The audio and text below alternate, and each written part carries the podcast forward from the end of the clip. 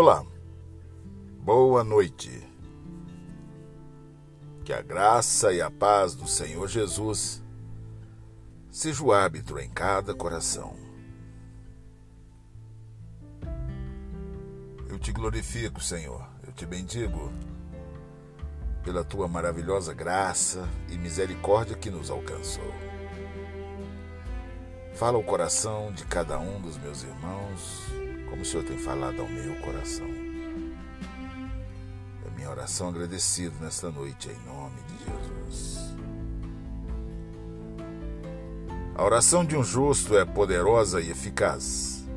Tiago, capítulo 5, versículo 16.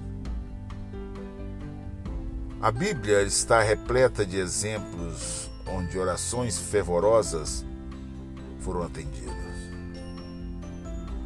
Homens fervorosos, mulheres fervorosas se rendiam aos pés do Senhor em súplicas e orações. Temos o exemplo de Ana. Ela não conseguia engravidar. Mas o Senhor respondeu a sua oração e ela deu à luz a um menino. Samuel. Samuel se tornou um grande profeta. Paulo e Silas estavam na prisão por pregar o Evangelho. Mas em vez de reclamar, eles cantavam louvores a Deus. Sua situação foi revertida inteiramente por meio da oração e eles foram libertos da prisão. Pedro. Pedro também estava preso. Ele foi preso por pregar o Evangelho. A igreja reuniu e orou. E a igreja reunida estava em oração.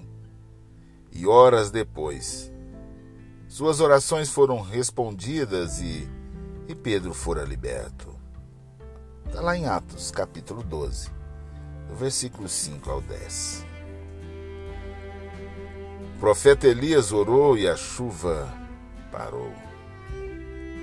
Mais tarde orou novamente e a chuva voltou a cair. Ele era um homem de oração e Deus respondia às suas orações.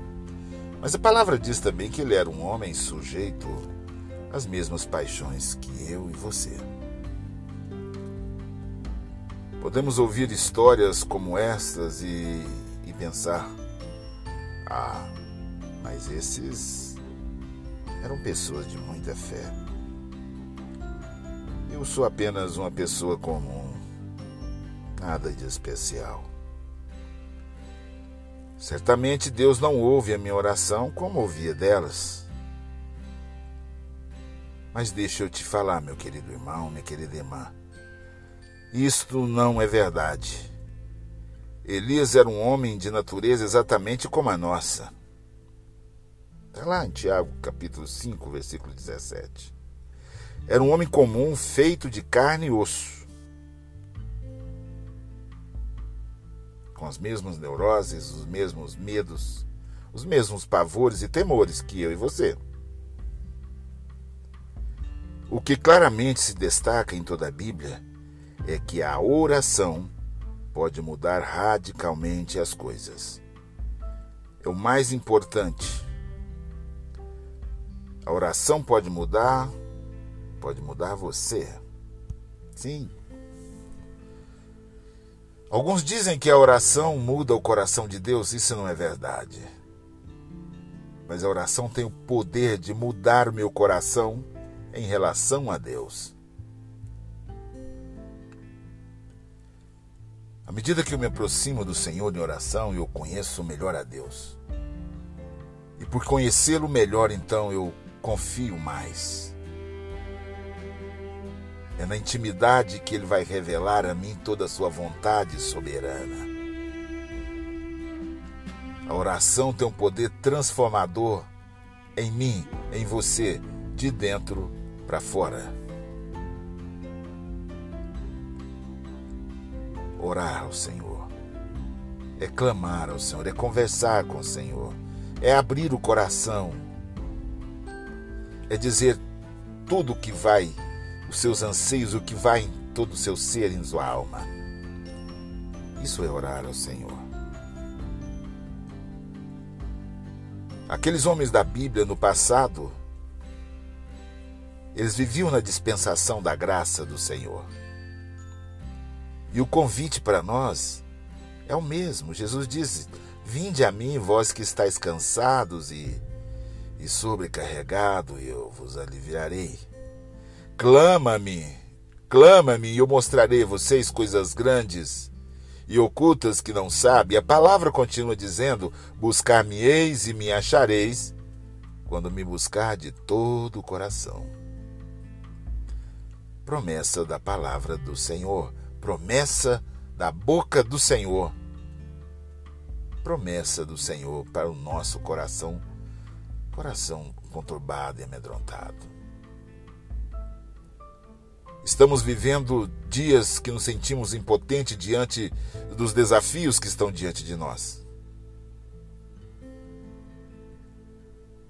Nos assustamos, o luto bate à nossa porta, a luta continua renhida. Mas quando eu clamo ao Senhor, Ele coloca o bálsamo de Gilear sobre o meu coração sobre o coração daqueles que clamam. E a paz que excede o entendimento toma conta de todo o nosso ser.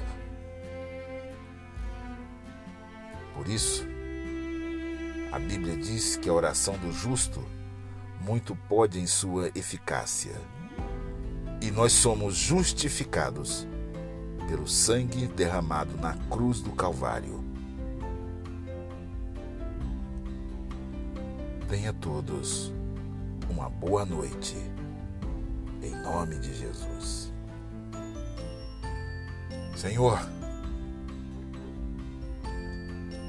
eu clamo ao Senhor agora, eu suplico ao Senhor que vai de encontro ao coração do meu irmão que está abatido, desanimado, sem forças para prosseguir e que ele entenda que se dobrar os joelhos e clamar ao Senhor, o Senhor o tomará pela mão e o Senhor o conduzirá em triunfo.